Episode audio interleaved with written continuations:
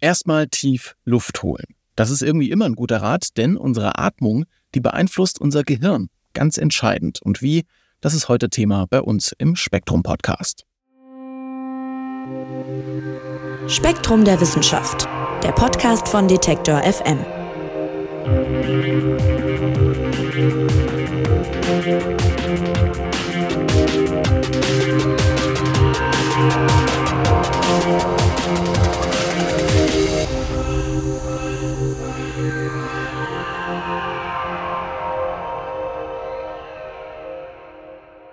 Ja, kurz durchatmen, dann geht's schon wieder. Wer gestresst ist, der muss manchmal nur in Ruhe ein paar Atemzüge machen, um sich schon wieder ein bisschen besser und ja, ein bisschen gelassener zu fühlen. Vielleicht kennt ihr das. Auch viele Meditationstechniken beispielsweise funktionieren über das Kontrollieren unserer Atmung. Und das zeigt schon, wie wir Luft holen, das hat eine Menge damit zu tun, wie es uns geht. Denn Gehirn und Atmung, die beeinflussen sich gegenseitig. Und wie genau, das ist Thema in der neuen Ausgabe von Gehirn und Geist. Redakteurin Anna von Hopfgarten, die hat sich das Ganze angeschaut und wird es uns hier auch im Podcast erklären. Hallo Anna. Hallo Marc. Ja, Anna, ans Atmen, äh, da denkt man jetzt nicht zwangsläufig dauerhaft dran. Das ist ja eher was, was automatisch passiert. Nur wenn es Probleme gibt, dann wird uns unsere Atmung ziemlich äh, bewusst, wenn wir uns, keine Ahnung, verschlucken zum Beispiel, wenn man unter Wasser taucht, äh, wenn man vielleicht einen Asthmaanfall hat. Wie wird denn eigentlich unsere Atmung, weil das eben so subtil verläuft, wie wird die denn eigentlich gesteuert? Ja, also anders als zum Beispiel das Herz, das sich ja auch rhythmisch bewegt, ähm, enthält die Lunge weder Muskel noch eigene Schrittmacherzellen, die diesen Rhythmus vorgeben. Also bei der Atmung äh, läuft das über das Gehirn. Und zwar gibt's im Hirnstamm, das ist dieses der Bereich, der dann ins Rückenmark übergeht, eine kleine Region, die nennt man Prä-Bötzinger-Komplex und die enthält Nervenzellen, die sich rhythmisch entladen. Und diese Informationen, die gelangen dann zum Zwerchfell und aktivieren dieses Zwerchfell eben im Rhythmus dieser Nervenzellen im Präbötzinger-Komplex. Und das Zwerchfell, das sitzt ja unterhalb der Lunge, das ist im Ruhezustand so kuppelförmig nach oben gebogen. Und wenn es sich dann anspannt, dann flacht die Kuppel ab, was einen äh, Unterdruck im Brustraum erzeugt. Und dann wird, weil die Lunge an der Innenseite des Brustkorbs haftet, dehnt sie sich dann mit aus und füllt sich dann passiv mit Luft. Also es entsteht so ein, so ein Unterdruck und es wird Luft in die Lunge eingesaugt. Und die Ausatmung kann entweder komplett passiv geschehen. Also wenn wir ganz entspannt sind, dann entspannt sich, erschlafft das Zwerchfell einfach wieder und die Kuppel stellt sich wieder auf und drückt dann die Luft aus der Lunge heraus. Aber wir können das auch aktiv beschleunigen, zum Beispiel beim Sport, wenn man besonders viel Luft braucht oder auch wenn wir uns sehr auf die Atmung konzentrieren, dann kann man auch aktiv die Luft wieder herauspressen. Also ganz platt gesagt, äh, das Herz schlägt von selber und der Lunge muss man zwischendurch immer mal Bescheid sagen. Ja, genau. Also die Lunge wird eben von diesen Zellen im Gehirn gesteuert, die bewegt sich nicht selbst aktiv, wie das das Herz tut. Und das Gehirn also steuert unsere Atmung, halten wir fest. Aber, und darum geht's in deinem Artikel in Gehirn und Geist, das Ganze funktioniert auch umgekehrt. Äh, inwiefern denn? Ja, das hast du vielleicht auch selbst schon mal erlebt, wenn du dich zum Beispiel stark erschreckst, dann beginnt dein Herz zu klopfen und du atmest plötzlich ganz schnell. Und um dich aus dieser Situation wieder herauszuholen und dich zu beruhigen, holst du einmal tief, bewusst tief Luft und schnaufst einmal so durch. Ne, so einmal so. Ja, kennt man. vielleicht. Und ja. Und das beruhigt. Also allein schon ein so ein tiefer Ausatmer kann, kann schon das Gehirn wiederum leicht beruhigen. Und man kann halt auch seine Atmung ganz gezielt einsetzen, um sich aus Erregungszuständen wieder rauszuholen oder um, um Stress abzubauen. Also viele Meditationstechniken äh, beruhen auch auf diesem Effekt. Und was man schon lange weiß, ist, dass das was mit dem sogenannten autonomen oder vegetativen Nervensystem zu tun hat. Das regelt Abläufe im Körper, die man eben nicht willentlich steuern kann.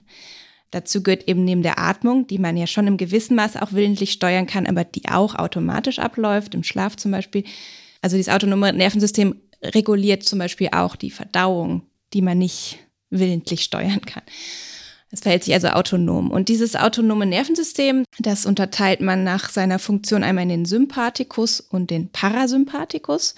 Und diese, dieser erste Teil, also die, die, der Sympathikus, wenn, wenn dessen Aktivität dominiert, dann bereitet das den Körper so auf Kampf oder Flucht vor. Also der Herzschlag beschleunigt sich, die Muskeln in den Armen und Beinen, die werden stärker durchblutet, damit man schnell weglaufen kann und man atmet eben auch schneller. Und der Parasympathikus ist der Gegenspieler davon, der beruhigt uns und fährt diese ganzen Systeme wieder herunter.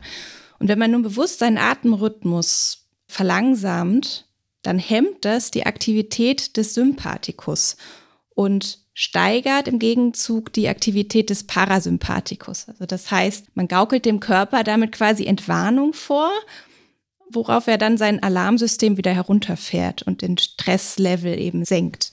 Das ist ein Weg, den man schon lange kennt. Was jetzt aber neu, relativ neu ist, ist äh, die Erkenntnis, dass der Atemrhythmus wohl auch die Aktivität des Gehirns und der Hirnrinde direkt beeinflusst, also ohne den Umweg über das autonome Nervensystem. Und die Hirnrinde zum Beispiel ist verantwortlich für unser Denkvermögen, für Gefühle, für das Gedächtnis und so weiter. Und soweit man das heute weiß, passiert das vor allem über die Nasenatmung. Weil in der Nasenhöhle, also wenn wir durch die Nase ein- und ausatmen, dann strömt die Luft an den Riechrezeptoren in der Nasenhöhle vorbei die halt Geruchsmoleküle eigentlich registrieren. Und wie man jetzt festgestellt hat, reagieren diese Rezeptoren auch auf Druckschwankungen. Und deshalb werden diese Nervenzellen in der Nasenhöhle eben auch durch den Ein- und Ausstrom von Luft rhythmisch aktiviert. Und diese regelmäßige neuronale Aktivität wird dann weiter an höhere Hirnzentren geleitet. Und die wiederum verändern dann selbst ihre neuronale Erregbarkeit im Rhythmus der Atmung. Also die Atmung hat quasi noch ganz andere Funktionen, als uns jetzt einfach nur am Leben zu erhalten und ist gerade fürs Gehirn dann sehr wichtig. Ja, also dadurch, dass sich eben die Erregbarkeit der Nervenzellen im Gehirn dem Atemrhythmus anpasst, ergibt sich ein ganz besonderer Effekt. Und zwar synchronisiert die Atmung die Aktivität der gesamten Großhirnrinde. Also es ist so, dass die Entladungsrate der Nervenzellen im Gehirn, also die Häufigkeit, mit der die quasi aktiv werden, wellenförmig zu und wieder abnimmt. Und das, das nennt man Oszillationen. Das sind diese Wellen, die man beim Neurologen zum Beispiel auf den EEG erkennen kann. Wenn man diese Hauben auf dem Kopf hat, dann sieht man ja auf dem Bildschirm solche Wellen. Das sind die Oszillationen im Gehirn. Und die Atmung, die sorgt nun dafür, dass die Oszillationen an unterschiedlichen Orten im Gehirn miteinander koordiniert werden. Und das verbessert dann den Austausch zwischen den Arealen. Das liegt daran, dass die Nervenzellen dann nämlich zum selben Zeitpunkt erregbar sind. Es ist relativ abstrakt, das kann man sich vielleicht vorstellen wie bei einer Telefonkonferenz mit ganz vielen Teilnehmern und, und jeder Teilnehmer hat ein Headset auf, das sich aber immer wieder ein- und ausschaltet. Und wenn es jedes Gerät in seinem eigenen Rhythmus macht, dann ist ein Gespräch ja quasi unmöglich, ne? weil dann ist, während ich gerade spreche, ist vielleicht gerade das Headset des anderen aus und er hört mich nicht und dann hört man nur so Bruchstücke. Und erst wenn alle Headsets synchron arbeiten, erst dann klappt der Austausch. Und so etwa kann man sich das auch im Gehirn vorstellen. Das heißt, die Nasenatmung sorgt dafür, dass die Headsets sich synchronisieren. Ah, okay, weil da, da wollte ich gerade mal nachfragen, also wenn wir jetzt an Sport denken oder so, dann weiß man, dass die Atmung für die körperliche Leistungsfähigkeit unfassbar wichtig ist. Das weiß jeder, der mal irgendwie eine Runde joggen war. Aber äh, du sagst quasi, wie wir atmen, das beeinflusst nicht nur unsere körperliche Leistungsfähigkeit, sondern auch die Leistungsfähigkeit unseres Gehirns. Es scheint so zu sein, genau. Also eine ruhige, ich sage jetzt immer Nasenatmung, weil man eben diesen Mechanismus über die Riechrezeptoren kennt. Also eine ruhige Nasenatmung scheint die Leistung des Gehirns allgemein zu verbessern.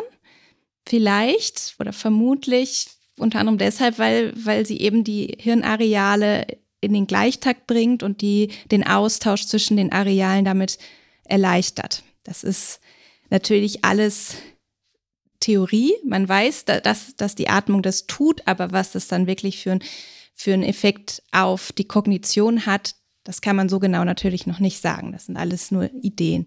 Aber was man zum Beispiel festgestellt hat anhand von Studien ist, dass wenn man zu Beginn einer komplizierten Aufgabe, zum Beispiel einem Gedächtnistest, einmal tief Luft holt, dass man dann tendenziell besser abschneidet, als wenn man mit der Ausatmung beginnt. Das ist einfach ein kurioser Effekt, den hat man mal festgestellt. Warum das so ist, ist auch eben nicht wirklich klar. Also eine Idee ist, dass dieses tiefe Einatmen den Rhythmus der Nervenzellen im Gehirn einmal resettet, also einmal auf Null setzt, damit sie von da, dann eben im gleichen Takt weitermachen können. Was eine ähnliche Funktion sollen übrigens auch so die so gelegentliche Seufzer haben, die wir hin und wieder machen. Ne? Wenn, wenn je anspruchsvoller eine Aufgabe ist, desto häufiger seufzen wir zwischendurch. Und es gibt Wissenschaftler, die vermuten, dass das möglicherweise auch so eine Art Reset ist für die Synchronisation der Hirnaktivität.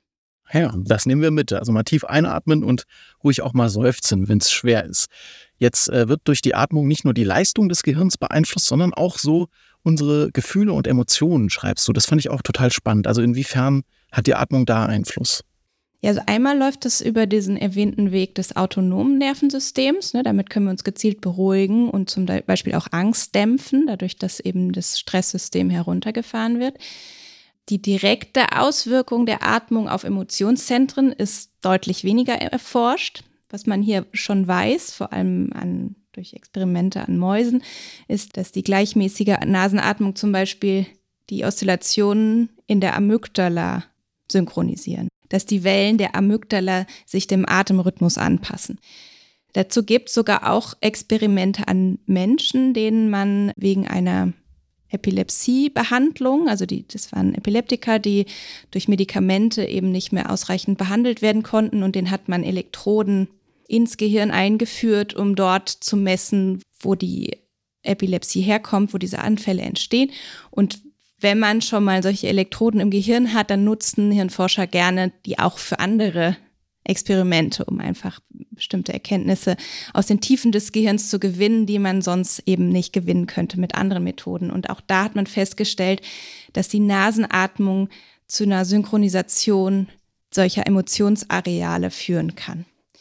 Und da auch zum Beispiel andere Areale in der Großhirnrinde mit synchronisiert werden, wie zum Beispiel das Stirnhirn, das am rationalen Denken beteiligt ist und an der Selbstkontrolle, könnte, wenn man der Theorie folgt, sagen, gut, hier ist der Austausch einfach verbessert. Vielleicht gelingt es den Personen besser, ihre eigenen Gefühle zu beurteilen und zu kontrollieren, wenn sie eben diese langsame Nasenatmung ausführen. Aber auch das ist jetzt reine Spekulation. Das ist nicht nachgewiesen bis jetzt. Und einen weiteren Zusammenhang vermutet man auch beim Thema Gedächtnis und Atmung. Da deuten zumindest ein paar Studien was an. Was denn? Ja, also in der Nacht, wenn wir schlafen, dann werden ja neue Gedächtnisinhalte ins Langzeitgedächtnis überführt.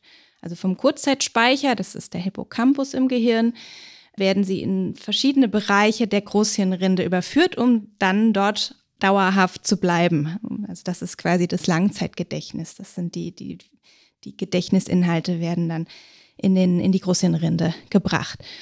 Und ja, man fragt sich schon länger, äh, wie das eigentlich vonstatten geht. Und dann hieß es plötzlich, das muss durch synchrone Aktivität der betreffenden Areale passieren. Und jetzt hat es letztes Jahr eine Arbeitsgruppe aus München festgestellt, dass bei Mäusen zumindest die Atmung im Schlaf, die Aktivität von Hippocampus, also von dem Kurzzeitspeicher und Teilen der Hirnrinde gezielt synchronisiert.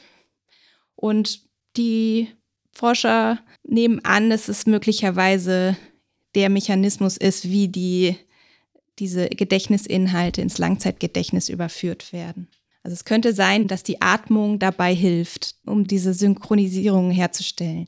Ja, spannend, was da wirklich durch Atmung alles möglich ist. Das geht sogar so weit, dass man vielleicht äh, Schmerzen und Angstzustände lindern kann. Stimmt das?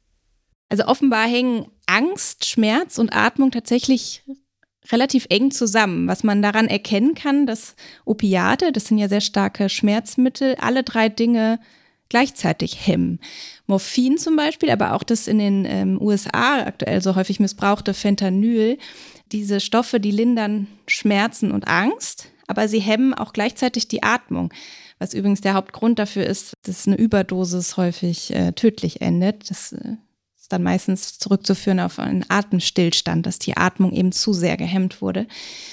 Und es gibt im Gehirn ein kleines Areal, das all diese Funktionen miteinander verbindet. Das heißt lateraler parabrachialer Nucleus und der sitzt auch im Hirnstamm. Und der enthält ganz viele Opioidrezeptoren und ist sowohl mit dem Atemzentrum als auch eben mit den Hirnzentren verknüpft, die Angst und Schmerz vermitteln. möglicherweise wirkt die Atmung eben auch über diese Schaltstelle auf die anderen Zentren, aber auch das weiß man eben noch nicht so genau weil eben die meisten Studien auch bisher an Mäusen durchgeführt wurden. Und mit Mäusen kann man ja bekanntlich nicht so gut Atemübungen machen. Nicht so gut wie mit Menschen auf jeden Fall. Aber das ist ja total interessant, wenn Atmung da so einen Einfluss hat, auch auf quasi Angst und, und, und Schmerz auch und so. Das ist ja sicherlich auch interessant, wenn wir uns zum Beispiel psychische Erkrankungen dann anschauen. Also Angst ist ja auch da ein wichtiger Faktor. Könnte man da mit Atmung vielleicht sogar irgendwie was bewirken? Ja, also tatsächlich scheinen einige psychische Erkrankungen eng mit der Atmung zusammenzuhängen. Also ein Beispiel, das sehr auffällig ist, das sind Angst- und Panikstörungen. Ne? Die, die Betroffenen, die atmen wohl tendenziell schneller und auch unregelmäßiger.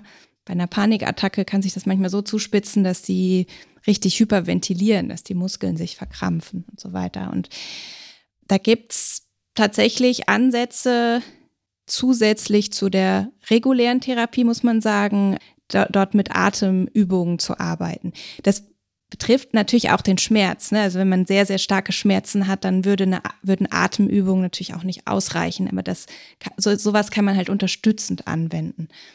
Genau, bei Panikpatienten kommt häufig noch das Gefühl dazu, dass sie nicht richtig Luft bekommen und dass sie auch deutlich empfindlicher auf einen leichten Anstieg von CO2 in der Atemluft reagieren.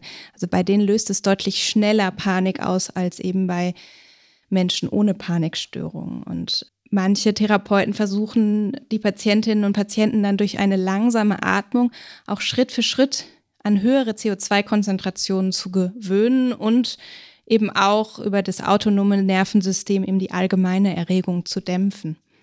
Also die Atmung fassen wir jetzt mal basic zusammen, wirkt sich wirklich krass aus auf das, was in unserem Gehirn so vorgeht. Und du hast vorhin, abschließende Frage, Anna, Meditation auch angesprochen und bestimmte Techniken. Die fußen ja häufig auch auf Atmung oder auf einer bestimmten Manipulation, sage ich mal, der Atmung oder einem sehr bewussten Atmen.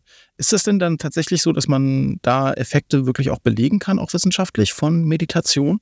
Ja, also es kommt natürlich darauf an, was der Zweck der Meditation ist. Gut untersucht sind zum Beispiel Effekte von Atemübungen auf die Stressreaktion des Körpers, also auf Meditation und die damit verbundenen Atemübungen. Also zum Beispiel eine langsame Bauchatmung, bei der sich die Bauchdecke hebt und senkt und die Ausatmung etwas verlängert ist. Das reduziert wohl nachweislich die Menge an Stresshormonen im Blut. Da gibt es Studien zu. Es gibt auch Studien zu Schlafstörungen, also auch gegen Schlafstörungen können wohl bestimmte Atemübungen sehr gut helfen, wenn man sie denn regelmäßig anwendet. Das ist natürlich klar. Das reicht nicht, wenn man das einmal macht, sondern das muss man regelmäßig machen. Eine Menge Untersuchungen gibt es auch zur klinischen Anwendung jetzt bei der Behandlung von Angst- und Panikstörungen. Jetzt nicht direkt Meditation, aber bestimmte Atemübungen oder Teile, Meditationselemente sind das ja dann oft auch die dann, wie gesagt, begleitend zur Standardtherapie angewendet werden. Also die Standardtherapie bei Pan Angst- und Panikstörungen besteht häufig aus einer Psychotherapie zusammen mit medikamentöser Behandlung. Und hier scheinen solche Atemübungen ebenfalls eine gute Unterstützung zu sein und eben die Angst zu dämpfen und die Menschen allgemein in eine ruhigere Verfassung zu bringen. Und auch hier natürlich nur, wenn man das regelmäßig anwendet und auch da durchhält. Und das ist natürlich auch oft das Schwieriger, das muss ich auch sagen. Ich, ich zum Beispiel selber bin da ganz schlecht drin. Ich kann das nicht lange durchhalten, weil dann meine Gedanken wieder abschweifen und es ja dann irgendwie, also mir dann auch irgendwann langweilig wird. Das ist, glaube ich, das Schwierige daran, das dann wirklich durchzuhalten und mal zehn Minuten am Stück zu machen. Ja, das äh, kann ich unterschreiben. Das geht mir leider auch so beim Thema Meditation. Aber wir halten fest, unser Atemsystem hat wohl eine ungeahnte Macht über unsere Hirnfunktion und das ist der abschließende Gedanke deines Artikels. Jetzt müssen wir halt lernen, mit diesem Hebel, in Anführungszeichen, der unsere Atmung ist, richtig umzugehen, den richtig zu bedienen. Das ist sozusagen der Schluss deines Artikels in Gehirn und Geist. Und Anna, ähm, ich sage dir vielen Dank fürs Erklären. Sehr gerne. Ja, wer noch mehr dazu erfahren will, wie unsere Atmung unser Gehirn beeinflusst und umgekehrt, der findet den Artikel von Anna in der neuen Ausgabe von Gehirn und Geist. Wie gesagt, die gibt's jetzt im Zeitschriftenhandel und online auf spektrum.de zu kaufen. Und euch sage ich vielen, vielen Dank, dass ihr zugehört habt hier beim Spektrum Podcast. Eine neue Folge gibt's dann kommende Woche Freitag und ich freue mich, wenn ihr auch dann wieder dabei seid. Mein Name ist Marc Zimmer und ich sage Tschüss und macht's gut. Spektrum der Wissenschaft, der Podcast von Detektor FM.